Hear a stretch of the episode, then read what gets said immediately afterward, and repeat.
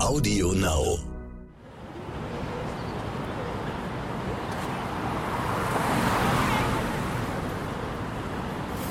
Nagellack und Absätze sind schwul? Warum hast du keine Brüste? Was? Du kannst schwanger werden? Du hast doch Bartstoppel. Oh, warum trägst gerade du ein und BH? du sagst, du bist eine Frau? Du bist doch ein Kerl. Warum magst du überhaupt Glitzer? Sag mal, bist du überhaupt ein richtiger Mann?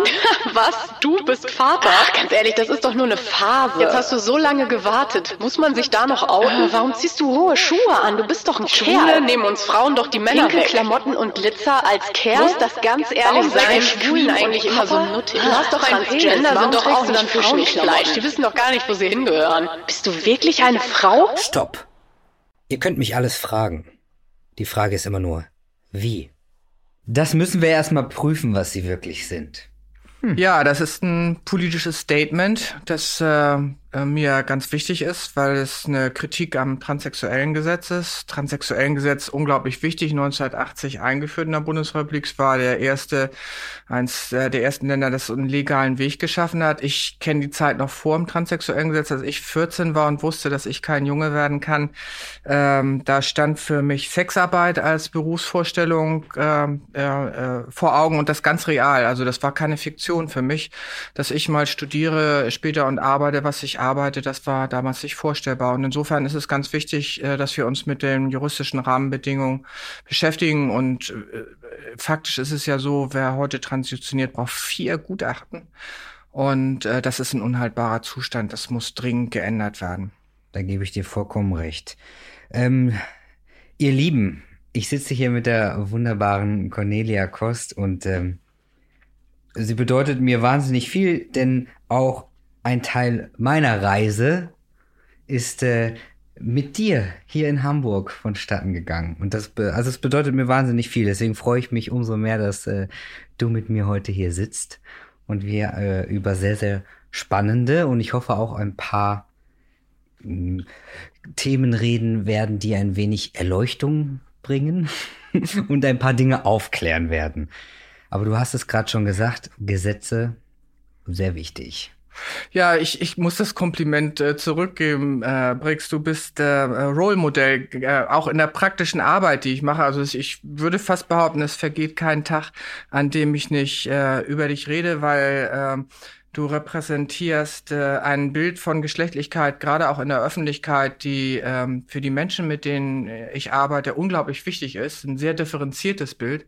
Und da kannst du wahrscheinlich viel besser äh, drüber reden, als dass ich das jetzt widerspiegeln kann. Aber tatsächlich ist es so, dass du ähm, äh, gerade in deiner öffentlichen Wahrnehmung für das, was wir tun, unglaublich wichtig bist.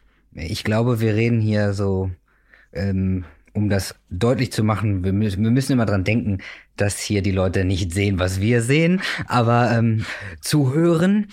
Also schließen wir jetzt alle mal kurz die Augen und äh, stellen uns einen bunten Paradiesvogel vor. Ich glaube, Cornelia beschreibt gerade diesen bunten Paradiesvogel.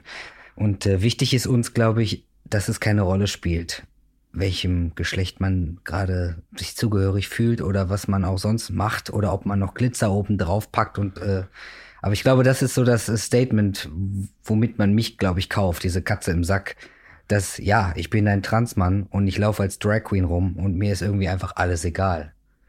Naja, es ähm, geht schon darum, den geschlechtlichen Raum äh, zu öffnen und raus aus dieser Binaritätsfalle zu kommen. Die ähm, ähm, das Verfahren, worüber wir eingangs gesprochen haben, das transsexuellen Gesetz, auch die medizinischen Richtlinien, die orientieren sich sehr an so einer binaren, binären Vorstellung von Geschlecht. Und, ähm, und äh, die Menschen, die sich in dieses Verfahren begeben, die sind außerordentlich fokussiert darauf, äh, diesen äh, Erwartungen zu äh, entsprechen, die das medizinische äh, System an sich stellt. Und äh, das bedeutet auch, dass sie äh, die Rollenerwartungen, die dieses System impliziert, dass sie denen auch entsprechen wollen oder vielleicht sogar entsprechen müssen. Und das ist natürlich fatal, weil, ähm, äh, weil das lässt keinen Raum für Zwischentöne. Äh, und ähm, oder auch äh, für, für Vor- und Zurückbewegung. Also Transition ist kein Prozess, der immer geradlinig immer in eine Richtung äh, läuft, sondern der geht, da gehen noch mal zwei Schritte zurück und mal wieder einen Schritt vor und dann vielleicht auch noch mal wieder zwei Schritte zurück und dann drei Schritte vor. Oder man macht mal eine Kurve in der Transition und ähm, Ja, es ist so enorm wichtig, weil ähm, wir versuchen mit den Menschen, mit denen wir zusammenarbeiten, wir versuchen ihnen den geschlechtlichen Raum zu öffnen. Das heißt, äh, Geschlecht als Vielfalt abzubilden. Und diese Vielfalt ist so enorm wichtig, weil das System, über das wir eingangs gesprochen haben, das transsexuellen Gesetz und auch die äh, medizinischen Richtlinien, die haben ein sehr konservatives, binäres äh, Geschlechterbild. Und die Menschen, die sich in, wir nennen das Gatekeeping-System, die sich in diesem System aufhalten, die orientieren sich außerordentlich stark dann an diesen, an den Erwartungen, an der Binarität. Und wenn man über Jahre hinweg, wie die Menschen sich ja in dem System aufhalten, sich daran orientiert, dann verliert man den Blick für die Zwischentöne oder man verliert den Blick auch dafür, dass es manchmal wichtig ist, einen Schritt zurückzugehen, innezuhalten äh, mal eine Kurve anders zu nehmen und ähm, und die eigene Geschlechtlichkeit, da, das ist ein Entwicklungsprozess. Und äh, der ist nicht immer so äh, Mann Frau. Und äh, deshalb ist es so wichtig, dass wir auch öffentlich wahrnehme, wahrnehmbare Rollenvorbilder haben für die Menschen, mit denen wir arbeiten, wo wir mal sagen können, ja schau mal her, ähm, der Brix, den kennst du vielleicht auch, ähm, der ist im Fernsehen zu sehen und äh, der lebt auch in der Öffentlichkeit ein komplexeres äh, Geschlechterverständnis und überleg mal, ob du selber äh, dich in, ob du selber dein eigenes Verständnis öffnen magst und äh, und über die Schritte, die du machst, äh, äh, einfach zum besseren Verhältnis zu dir, zu deiner Geschlechtlichkeit und zu deinem Verständnis von Geschlecht kommst. Und deshalb ist das so enorm wichtig, was du machst. Das freut, das freut mich wirklich enorm, weil das ist so, es geht so tief, weil ihr wisst gar nicht, wie, wie sehr ich mich erst geöffnet habe oder wie sehr ich erst mit mir selber klarkam, als ihr auch in mein Leben getreten seid. Ich sage jetzt die ganze Zeit immer ihr, aber Cornelia hat auch noch einen wundervollen Partner an ihrer Seite. Ähm, zu dem kommen wir später. Aber ich habe euch zwei 2018 kennengelernt und 2019 wurde dann so das große Jahr, in dem viel passiert ist. Aber ähm, das ist, es ist unbeschreiblich für mich und ich bin gerade auch ein bisschen äh, emotional, weil das mir einfach sehr nahe geht. Und äh, das ist sehr schön, dass ich eure Arbeit bereicher und ihr eigentlich mein ganzes Leben erst so bunt gemacht habt, kann man so plump einfach sagen. Aber ja, unbedingt. Also äh, ich denke, wir haben alle, äh, auch so komisch das vielleicht auch klingt, äh, eine, eine ähnliche Entwicklung.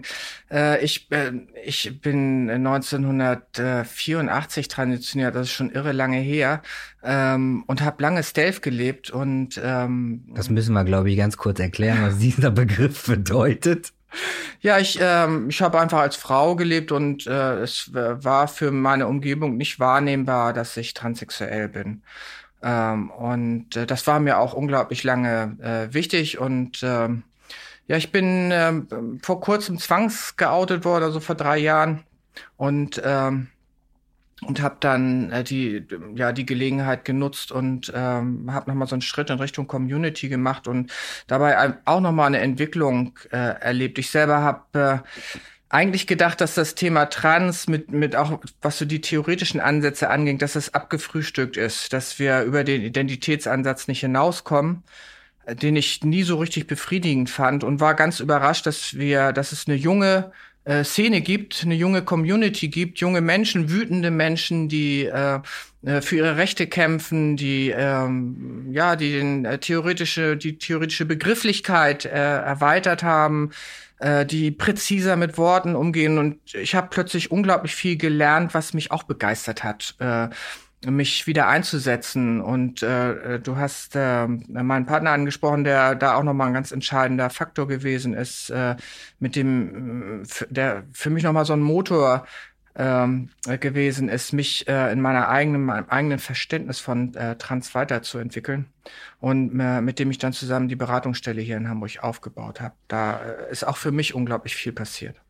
Und äh, da sprechen wir jetzt ein bisschen genauer drüber. Dann kommen wir nämlich zu der Stelle, die heißt 4B, richtig? Genau, für das Sein. Mhm. Stammt aus dem englischsprachigen Fantasy-Roman von einer Stadt, äh, in der die Menschen ihr Geschlecht frei wählen können. Und das Ähm, und es war für uns wichtig, einen Begriff zu haben, der nicht äh, direkt mit Transsein assoziiert werden kann, weil wir, unsere Geschichte kommt eigentlich aus der Sexarbeit äh, von den transsexuellen Sexarbeiterinnen, die äh, in den Fraueneinrichtungen äh, hier in Hamburg in der Suchthilfe äh, zunächst mal keinen Platz gefunden haben und wir lange mit diesem Thema äh, gearbeitet haben, was wir für die machen können und äh, ob wir deren Lage äh, verbessern können. Und äh, deshalb war es uns wichtig, einen Begriff zu finden, den ähm, der in dieser Szene benutzt werden kann, ohne dass äh, gleich offensichtlich ist, worum es geht. Mhm. Also 4B, die Transsuchthilfe, ist äh, euer neues Baby, sagen wir mal, nennen wir es so. Und ähm, ist das auch erst so wirklich ins Leben getreten vor diesen, also du sprachst gerade von vor drei Jahren, hast du einen, wurdest du zwangsgeoutet und danach ist wahrscheinlich viel passiert bei euch, wie auch bei mir. Habt ihr da auch erstmal so euren Turbogang eingelegt und äh, äh, viele neue Ideen geschöpft und auch, naja, Dinge gelernt, aber vor allen Dingen 4B gegründet? Oder wie muss ich mir das vorstellen? Na, ich glaube, der, der erste Punkt war, ähm, waren, äh, also der war auch eine Geschlechterfrage. Äh, in der Trans-Community ist es so, dass die Männer und Frauen eigentlich auf eine gewisse Art und Weise getrennt sind und nicht so gut zusammen arbeiten können oder zusammenarbeiten. Und mir war klar, dass wenn äh, ich habe so lange lange Jahre heimlich äh, äh, Transberatung gemacht und Gutachten geschrieben, äh, das durfte keiner wissen.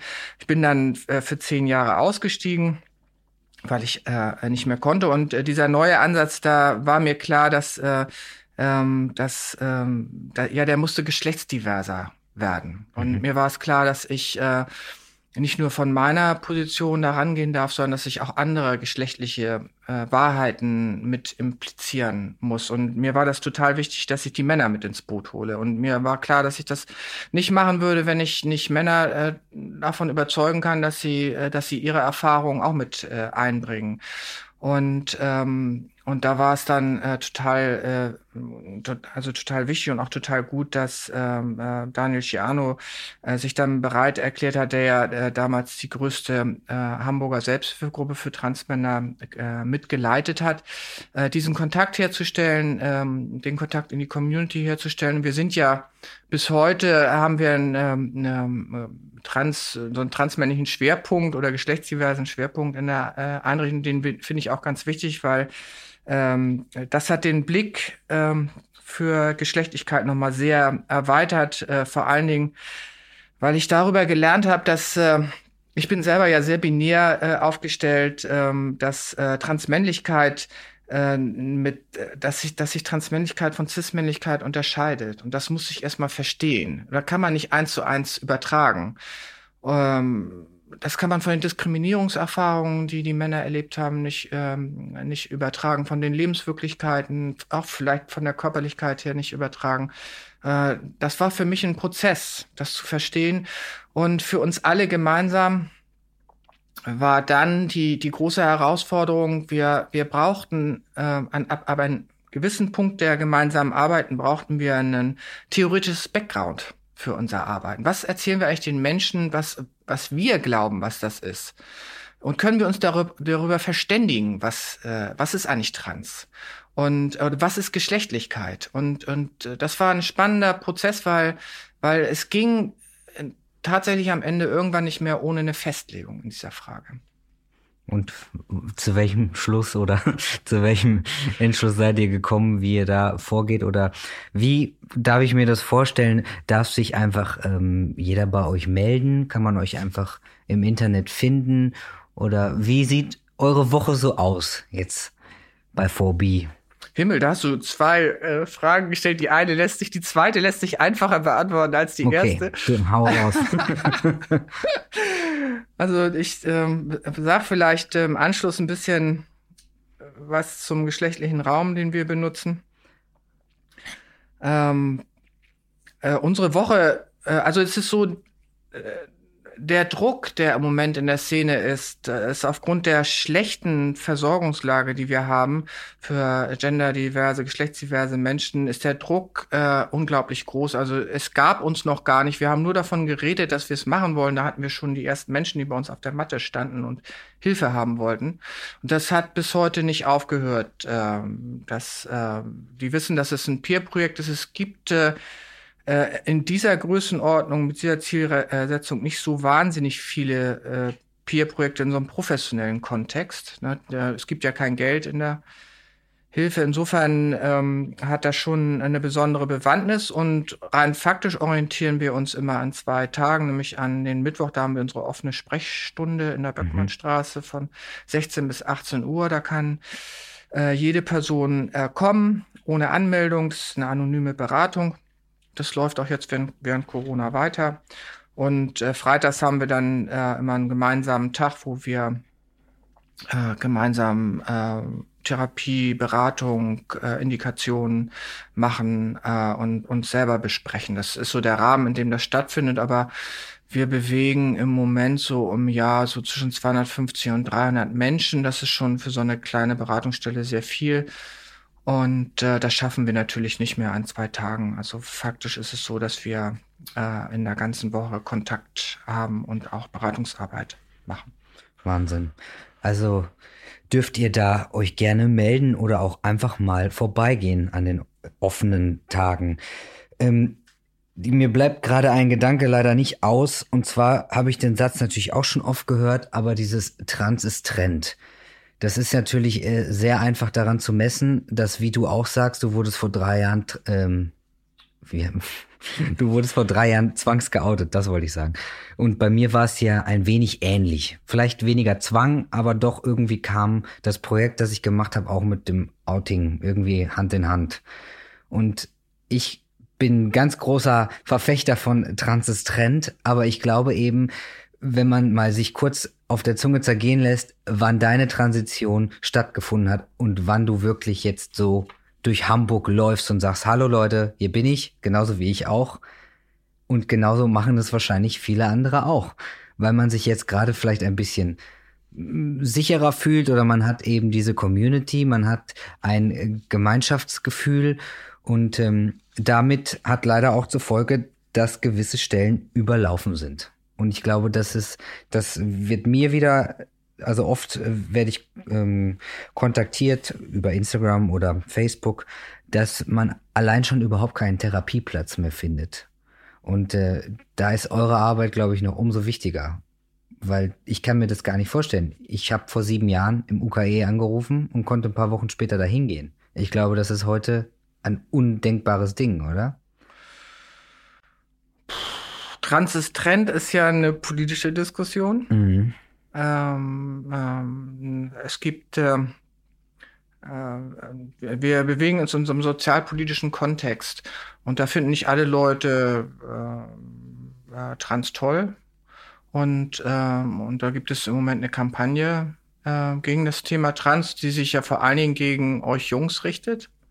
Na, äh, mit der Zielsetzung, dass ihr, dass ihr alle und du wirst äh, durch uns als Community, vor allem durch die Transfrauen, indoktriniert und eigentlich wärst du nur eine Batsch-Lesbe und, äh, ähm, und könntest glücklich äh, als Frau leben, wenn du uns nicht kennengelernt hättest, uns Transfrauen, die wir als Community, äh, die Jungs äh, in irgendeiner Form ähm, äh, trans machen würden. Also innerlich muss ich ganz laut auflachen, weil ich glaube, bis vor vier Jahren bin ich noch nie einer Transfrau begegnet, aber ich weiß sehr wohl, wie mein Leben verlaufen ist und was das sechsjährige Kind laut am Strand schon von sich gegeben hat. Aber gut, ähm, es, es sind bestimmt die Transfrauen dran schuld, dass es so viele wunderbare Transmänner gibt. Das äh, klar. Müssten wir ein T-Shirt von drucken eigentlich. Ja. Äh, die Transfrauen waren's. Ja, es, äh, natürlich, wenn man, wenn, weißt du, wenn wir uns darüber unterhalten, klingt das natürlich komisch, weil wir genau wissen, wie es läuft äh, und äh, und äh, wir die Absurdität dieser Argumentation schon verstehen. Es ist ja, es ist ja eine hysterische und wie gesagt eine politische Diskussion mit einer Zielrichtung, vor allen Dingen den Jugendlichen den äh, Zugang zur Hilfe zu versperren und zu erschweren dürfen nicht vergessen, dass die Ethikkommission in diesem Jahr gerade zu diesem Thema getagt hat.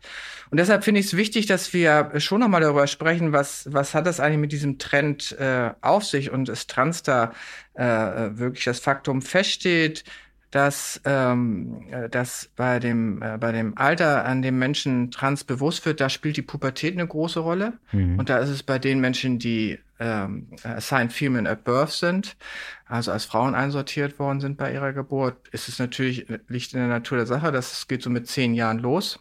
Und bei denjenigen, die männlich einsortiert worden sind, geht das so mit 13, 14 los. Das heißt, wir haben hier schon einen erheblichen Altersunterschied wo äh, das Thema Trans relevant werden kann. Mhm. So, das ist der eine Punkt, der äh, eine Rolle spielt. Und der zweite Punkt ähm, ist, glaube ich, dass wir insgesamt ähm, eine gesellschaftliche Entwicklung haben, wo wir auf der einen Seite zwar äh, auch in Ländern von Europas einen Hang zum Konservatismus haben, aber äh, klar ist auch, dass es eine Liberalität gibt äh, in den letzten 30, 40 Jahren, die sehr viel mit Sexualität zu tun hat, also aus der ähm, Sex, äh, ja, aus der sexuellen Befreiung herauskommt äh, und es, äh, die Frage nach Geschlechtlichkeit äh, hat einfach eine größere Bedeutung in diesem Kontext äh, bekommen. Es ist so, dass wir im Moment, äh, was, was die Queerness von Menschen angeht, dass wir äh, Steigerungsraten haben, die liegen so bei roundabout acht Prozent im Jahr. Also acht Prozent der Menschen äh, bekennen sich mehr dazu, dass sie äh, quer sind. Und äh,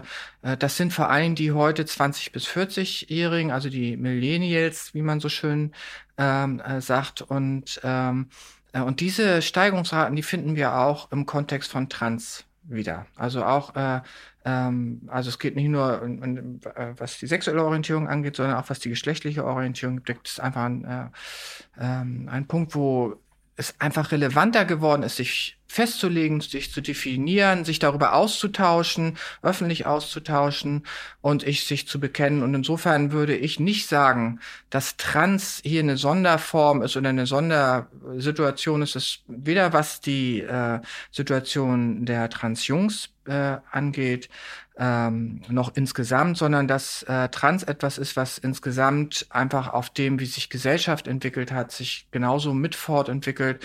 Und ähm, natürlich löst äh, die Frage von Geschlechtlichkeit und ob das denn veränderbar sei, ähm, ja immer noch äh, also immer noch eine gewisse Hysterie mhm. aus. Das ist wir sind da dem der Frage von Homosexualität, also lesbisch und schwul sein, da sind wir, würde ich mal sagen, in der, in der Diskussion zu Trans, da sind wir so 20, 30 Jahre hinterher. Also das, was man früher zu äh, Homosexuellen sagte, dass die ansteckend sind, kenne ich einen Homosexuellen, dann werde ich auch homosexuell. Das haben wir jetzt in Bezug auf Trans. Kenne ich einen Transsexuellen, werde ich auch transsexuell.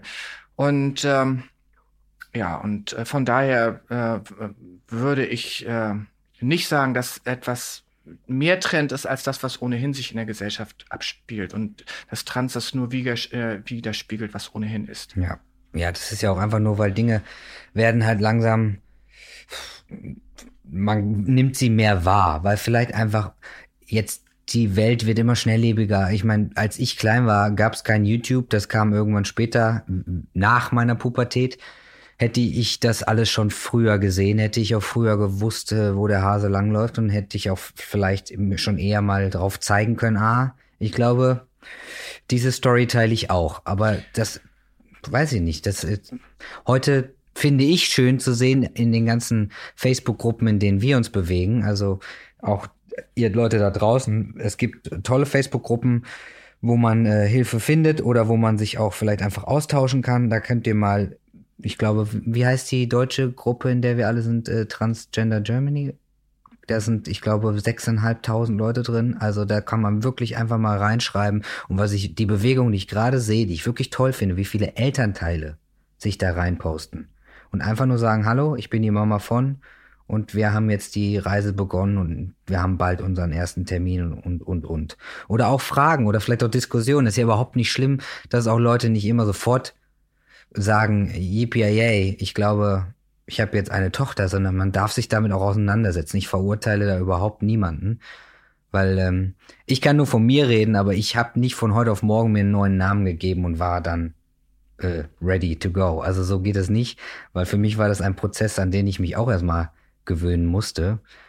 Aber Für mich ist das kein Trend. Ich glaube einfach nur, unsere Welt ist schnelllebiger. Man hat schneller Dinge gepostet, ein Foto hochgeladen oder auch schneller eine Frage gestellt, glaube ich, als früher. Früher war es einfach nicht so schnell. Das könnte man so denken. Okay, schieß los.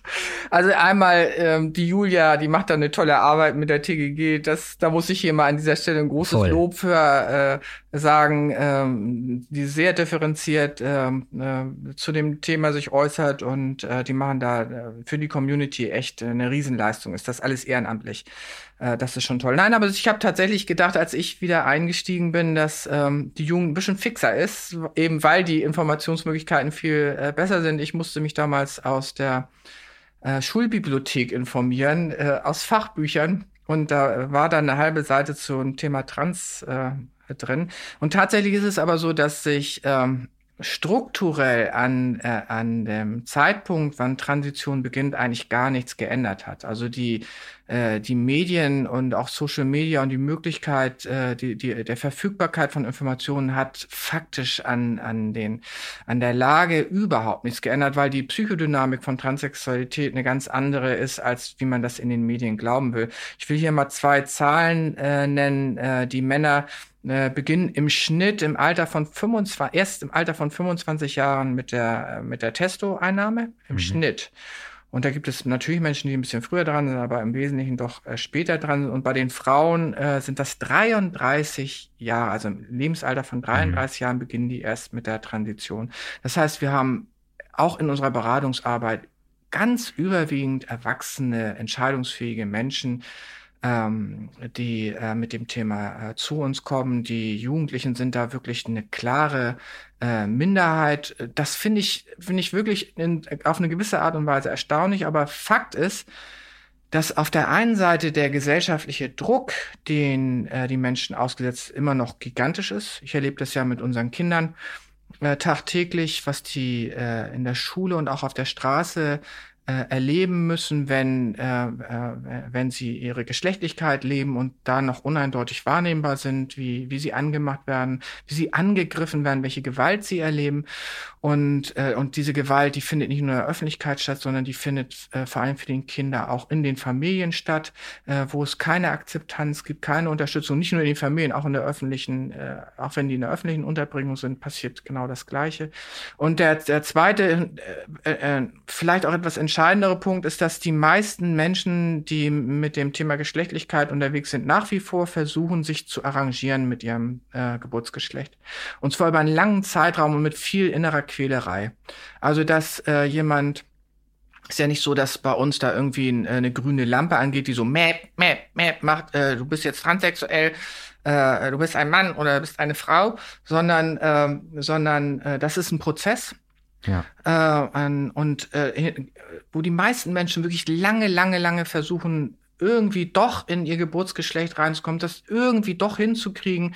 Und äh, das ist das, was ich dann, dann ganz oft erlebe, dass äh, Menschen in die Beratung kommen und sagen, ich halt, also wenn ich noch einen Tag in diesem bescheuerten Geschlecht leben muss, dann bringe ich mich um. Und das ist dann auch die Realität, äh, äh, dass, die, dass sie wirklich so lange versuchen, es irgendwie zu handeln, bis gar nichts mehr geht und bis sie es gar nicht mehr aushalten. Und das ist, ich weiß gar nicht, was ich sagen soll. Ich finde das eigentlich manchmal erschreckend und traurig, dass ähm, dass das, was man eigentlich denken möchte, dass stattfindet, dass irgendeine Community oder dass irgendwie Social Media irgendwas an dieser, an diesen Fakten ändert, aber das ist nicht der Fall. Nee, also ich bin jetzt gerade eine, eine Reise durch meine Gedanken mit dir gegangen und ähm, ich war tatsächlich auch, also ich war 22, als bei mir losging und ähm, oft habe ich mich gefragt, hätte ich es mir anders gewünscht. Ich glaube, natürlich gibt es da ein Ja, was aufschreit in mir, aber auch ein, ich glaube nicht. Ja, ich, du sagst das richtig. Das ist auch eine Frage, mit der äh, ich selber immer hadere, weil für die Frauen ist die Situation, ja, naja, es ist für beide schwierig. Äh, ähm, Gerade wenn es um äh, Cis-Heteronormativität angeht, äh, Passing-Fragen und diese ganze das Debatte, da äh, ist natürlich die Frage einer frühen Transition ähm, eine spannende Frage, mit der wir uns äh, dann auch viel ähm, äh, auseinandersetzen. Aber ich, äh, ich finde es auch nicht so einfach äh, zu beantworten, auch für mich selber nicht so einfach zu beantworten. Ähm, wir, wir haben ja beide Kinder. Mhm. Und ähm, äh, tatsächlich ist es so, dass äh, die meisten Menschen, die zu uns kommen, im ersten Moment immer sagen, na, das Thema Kinder habe ich abgehakt, aber die Wahrheit ist, dass ungefähr zwei Drittel aller Menschen, die geschlechtsdivers sind, eigene Kinder haben wollen. Wir haben jetzt natürlich nur eine sehr unterschiedliche Art von, wie wir zu den Kindern kamen. Tatsächlich. Aber das, für mich, Leute, für mich ist das unsere Superpower. Wir sind, äh, ich finde, wir sind äh, Mensch 2.0. Also wir haben, äh, vielleicht sind wir mutiger oder auch ein bisschen, ein bisschen anders, aber man darf sich einfach nicht stoppen lassen von irgendwas und äh, wollte noch kurz aufgreifen, das Wort äh, Passing, bevor das hier untergeht, ist einfach nur, äh, wie werden wir draußen wahrgenommen? Also ich bin heute Brix, werde ich als Brix wahrgenommen, der Mann, der ich sein möchte. Da kommen auch in diese Facebook-Gruppen oder überall mal wieder so Feedback-Fragen. Leute, so sehe ich heute aus. Geht mein Passing durch? Und äh, es ist jetzt egal, ob das Brix fragt oder äh, Cornelia. Es ist der Mann, die Frau, der da auf dem Bild sein möchte, der werde, hat wahrscheinlich auch einfach die Angst, die damit mitgeht oder weiß ich nicht. Ich, die elendige Toilettenfrage, all das kommt natürlich mit. Kann ich mit meiner Bahnkarte noch irgendwo hinfahren? Das ist alles der größte Humbug. Das könnt ihr euch gar nicht vorstellen, weil wir haben es durchlebt. Ich bin mit meinem alten Reisepass in, nach Amerika geflogen. Die wollten mich nicht mehr rauslassen aus dem Land, weil die mir nicht geglaubt haben, dass ich, äh, naja, ich war der Mann auf dem Foto und die Frau in dem Reisepass als Namen. Und ich hatte einen Ergänzungsausweis von der DGTI, den wir wirklich allen ans Herz legen können. Aber das war vor 2013 war das noch nicht so geil in Amerika. Und äh, ich stand da und die haben gesagt, sind Sie sicher, dass Sie das sind? Ich so, leider ja. Und habe ich wirklich so gesagt, leider ja. Aber nicht mehr lang. Und es war, es ist einfach so ein Ding, was mitkommt. Und ich nehme halt nicht alles mit Humor, aber ich versuche es ein bisschen mit Humor zu nehmen. Und ähm, jetzt habe ich mich äh, im Kreis gedreht. Wo sind wir gerade gelandet? Beim Passing waren wir. Ich, ich würde gerne noch zwei Sätze zum Passing sagen, weil ich finde, es ist eins der, der allerschwierigsten Fragen, äh, mit, den, mit denen wir in der Praxis zu tun haben. Also wenn du es nicht politisch auflöst und sagst, ja, Passing ist scheiße, ähm, äh, spreche ich nicht drüber. Ähm, ähm, äh, weil das, äh, weil das äh, patriarchale Geschlechtervorstellungen repliziert, äh, so finde ich, äh, spielt es trotzdem unterschwellig und manchmal auch offensichtlich eine ganz große Rolle. Also einfach, weil die Menschen, die zu uns kommen, die nicht passen und vielleicht auch nie eine Chance haben zu passen, äh, darunter leiden. Und, ähm, und ich äh, immer mal wieder an so eine Diskussion komme, wo ist eigentlich die Grenze? Also gerade wenn es so um Operationen äh, geht, äh, wo sage ich jetzt eigentlich, jetzt musst du mal damit leben, was, was geht und was nicht geht. Ähm, Sagst du das?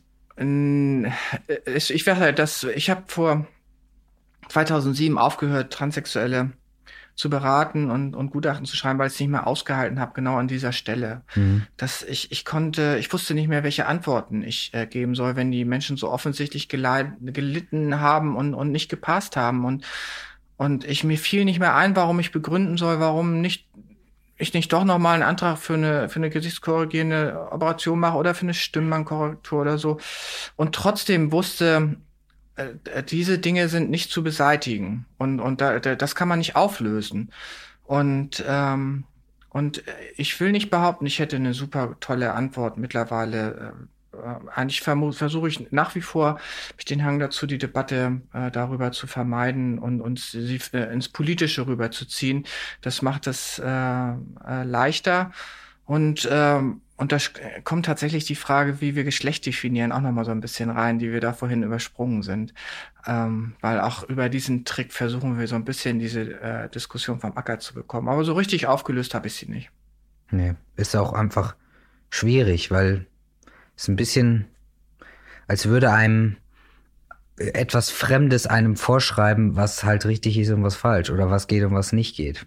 Ja, ich weiß, so, äh, in, es gibt ja aus der feministischen Ecke gibt es ja eine, eine harte Kritik an, äh, an Trans, äh, vor allen Dingen an den Frauen, die in Frauenräume eindringen würde. Und wenn du die Kritik so runterbrichst, dann, dann, äh, dann äh, bricht sie sich so an so einer, äh, eigentlich auf den Punkt Passing runter. Das äh, wird zwar nie gesagt und äh, auch nicht wirklich diskutiert, aber wenn du als Frau passt, äh, ähm, dann äh, bist du in diesen Räumen willkommen und störst äh, niemanden. Wenn du nicht passt, dann nicht.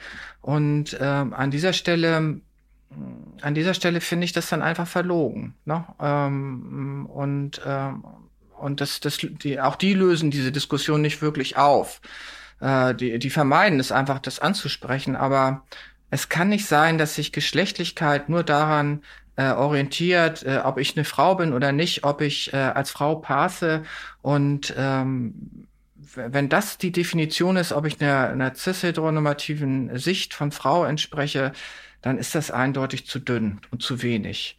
Und, äh, und das repliziert einfach patriarchale Machtstrukturen und, ähm, und Gewalt. Und, äh, und da finde ich das dann, da finde ich diese Diskussion nicht schlüssig, die da geführt wird. Und ähm, ja, und ich denke, wir müssen, und deshalb finde ich das so wichtig, auch, äh, dass du das, was du da machst, äh, wir müssen diese Ge Geschlechterrollen, diese, diese Festlegung, diese Binarität, die müssen wir aufbrechen. Da müssen wir einen Schritt weiterkommen. Und da bin ich dir auch echt unglaublich dankbar für, dass du das so machst. Dankeschön. Ich habe noch eine, eine tricky Frage. Aber was glaubst du, könnte man ein größeres Echo in der Politik erreichen oder wäre es sogar möglich, eine Lobby für uns einzurichten? Glaubst du, da wir kämen weiter irgendwie noch?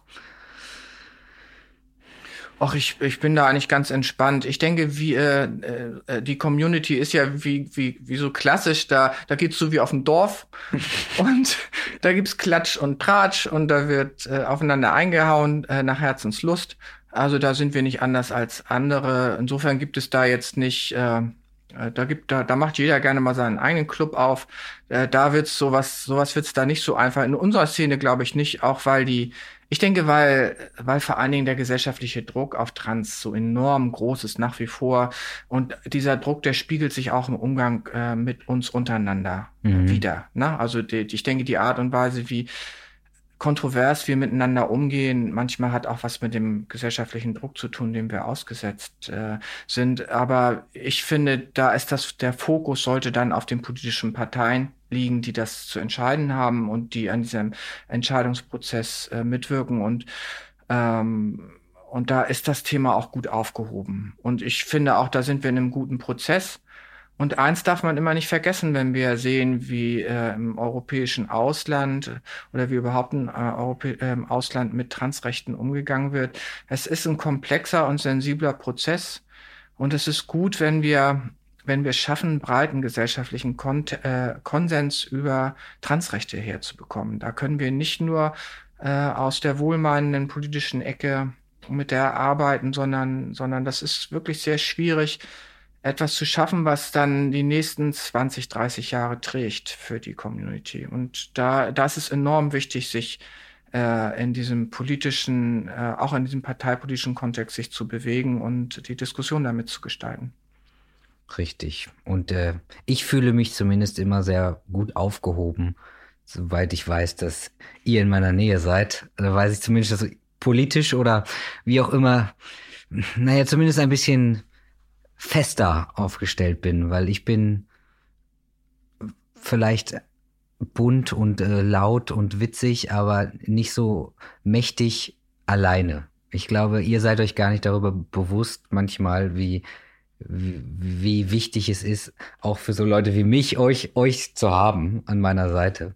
Und deswegen würde ich dir jetzt gerne noch die Frage des Tages stellen, ähm, die mir sehr viel bedeutet, weil ich habe es schon mal angesprochen vorhin, aber wie ist denn deine Herzensfarbe heute vielleicht? Und hat die sich verändert, seitdem du dich noch mal ein wenig weiterentwickelt hast? Weil verändern ist so ein bisschen schwieriges Wort, klar, aber ich finde, wir entwickeln uns stetig weiter und äh, diese drei Jahre oder auch die Jahre, in denen wir uns jetzt kennen, was hat deine Herzensfarbe so durchlaufen. Ja, du hast ja, äh, hast ja von deiner Wahrnehmung gesprochen und wie wichtig dir äh, Farben sind. Ähm, tatsächlich ist es ja so, ähm, ich komme, ähm, ich habe ja Sexualwissenschaften studiert Und äh, zu meiner Zeit, das ist natürlich jetzt auch äh, fast 40 Jahre her, zu meiner Zeit erkannte man einen gestandenen Sexualtherapeuten, der ja sich über sehr bunte, lebensfrohe Themen unterhalten hat, den ganzen Tag daran, dass er äh, standesgemäß in Grau gekleidet gewesen ist. Also wenn du jeden guten Sexualtherapeuten suchst, achte darauf, dass er Grau trägt oder dass sie Grau trägt. Und äh, das habe ich doch sehr adaptiert. Also äh, ich weiß nicht, ob es daran liegt, dass ich hier in Hamburg äh, äh, in Hamburg aufgewachsen bin, aber ähm, äh, grau und dunkelblau, das sind also nach wie vor. Das sind schöne Farben. Ja, also in allen Schattierungen, würde ich sagen. In aller ihrer Buntheit. Ja. Äh, äh, sind also das nach wie vor für mich für mich hast du noch für mich hast du sehr viele Farben aber wenn wenn wenn man sich vorstellt ein graues Herz lacht so lichterloh wie du das immer tust finde ich kommt aus diesem grauen Herzen noch wahnsinnig viel raus aber ähm, für mich seid ihr der Regenbogen oder vielleicht auch die helfende Hand, die ich in meinem Leben gebraucht habe. Und ich habe sehr viel über mich lernen dürfen äh, in den ganzen Projekten, die wir zusammen oder miteinander äh, gemacht haben.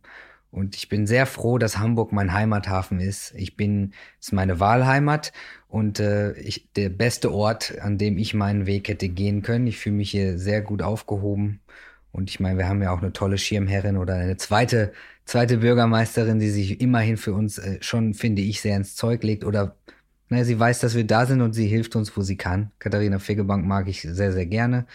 Und ich hoffe, dass wir noch viel bewegen können. Also jetzt nicht nur mit ihr, sondern wir alle. Und ähm, einfach nur dann, in dem, dass wir hier sind. Und ähm, ihr dürft uns, ich sage jetzt einfach mal mich, aber ich glaube euch auch, immer kontaktieren oder ähm, die Anlaufstellen suchen. Und unser Heimathafen ist, äh, hat immer einen Platz für eure Schiffe. Und somit würde ich dich wieder äh, von dannen ziehen lassen. Und ich bin sehr froh, dass du heute da warst, Cornelia. Und äh, ich danke dir. Ja, ich danke dir auch. Es war ganz toll. Bis bald.